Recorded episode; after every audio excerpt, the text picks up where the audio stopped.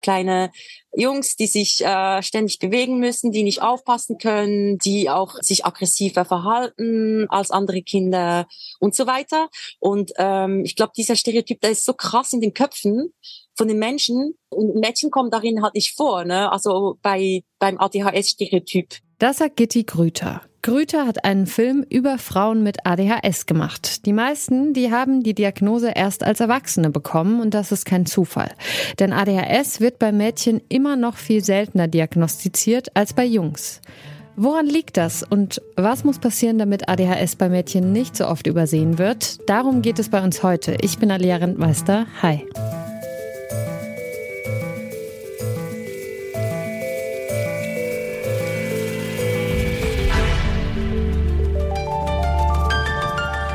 Zurück zum Thema.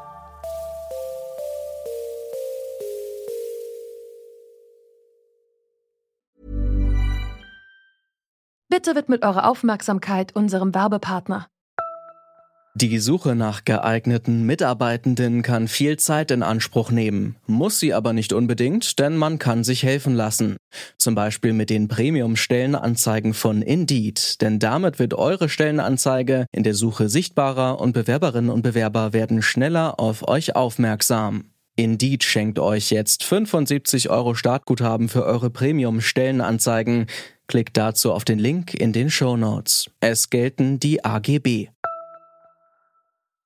Die Diagnose Aufmerksamkeitsdefizit-Hyperaktivitätsstörung oder kurz ADHS, die wird immer häufiger gestellt. In Deutschland bei Jungs allerdings viermal häufiger als bei Mädchen. Das liegt daran, dass Mädchen oft andere Symptome zeigen.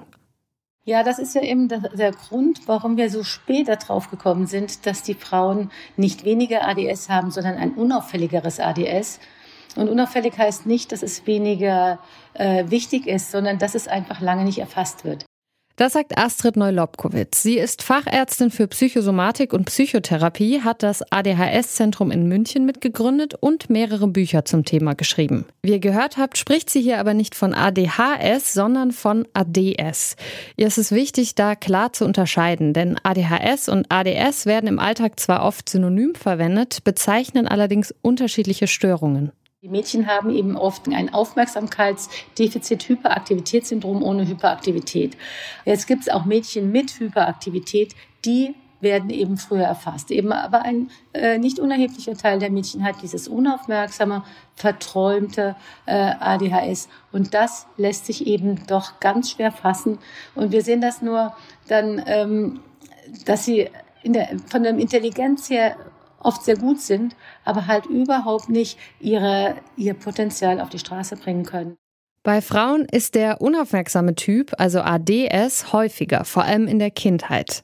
Aber weil dieser Typ weniger auffällig ist, werden betroffene Mädchen seltener diagnostiziert und das hat oft langfristige Folgen. Rund die Hälfte der Frauen mit undiagnostiziertem ADS entwickeln mit der Zeit Depressionen und Angststörungen, sagt Neulobkowitz.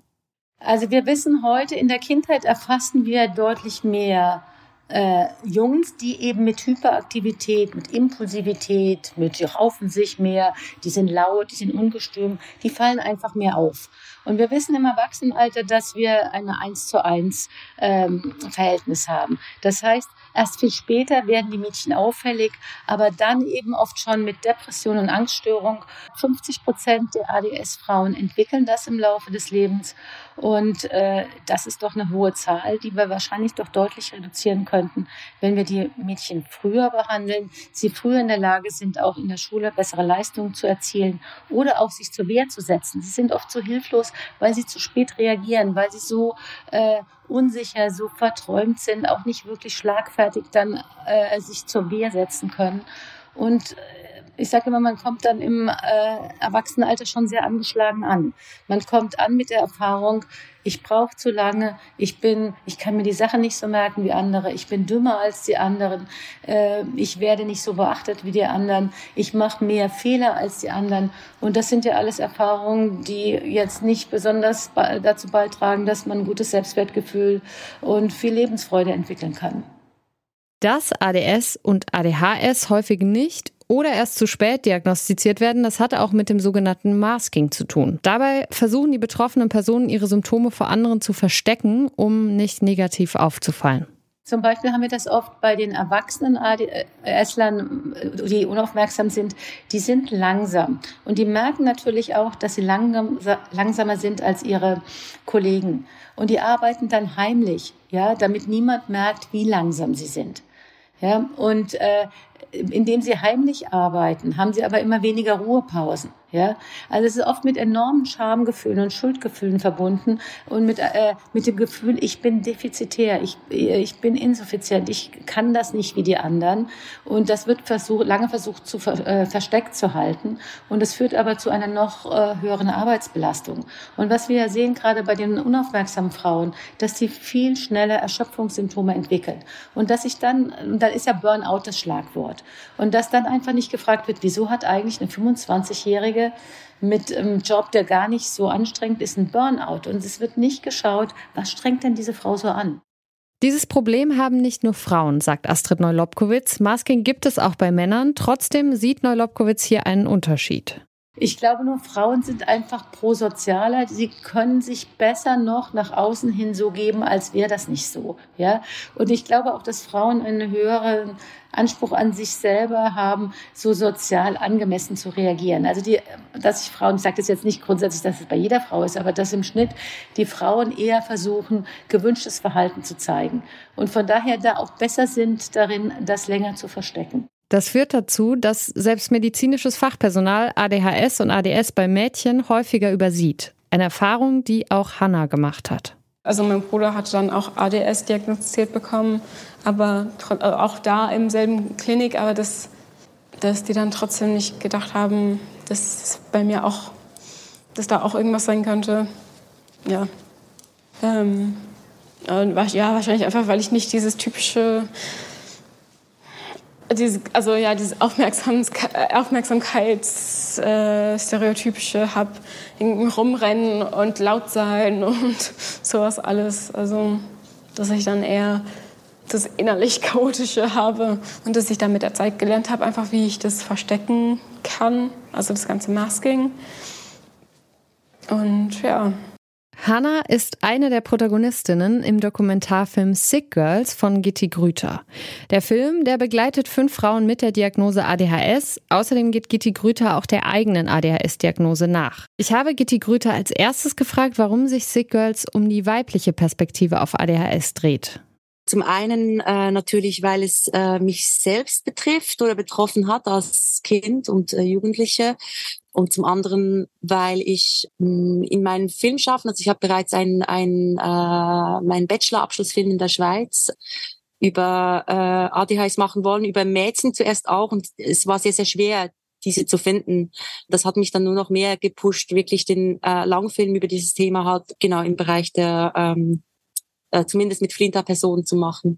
Gitti Grüter identifiziert sich heute als nicht binär, ist aber als Mädchen aufgewachsen bis vor, vor ich sage jetzt mal vier Jahren, habe ich mich gar nicht so sehr damit auseinandergesetzt. Äh, bin ich denn überhaupt, fühle ich mich denn überhaupt wohl mit der Diagnose Frau sozusagen?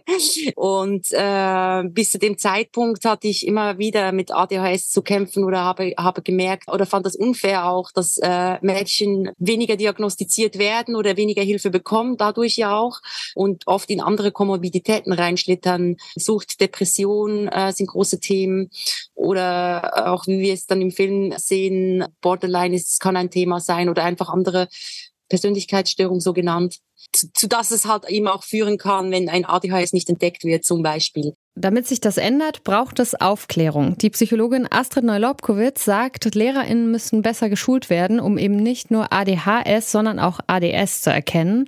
Und auch bei den PsychotherapeutInnen sieht sie Nachholbedarf. Dass ADHS oder ADS bei Mädchen oft übersehen wird, das liegt daran, dass ihre Symptome oft nicht dem ADHS-Stereotyp entsprechen, dass sie andere Symptome zeigen als Jungs oder aber ihre Symptome verstecken. Damit sich das ändert, braucht es Aufklärung und mehr Frauen, die von ihrem Leben mit ADS oder ADHS erzählen.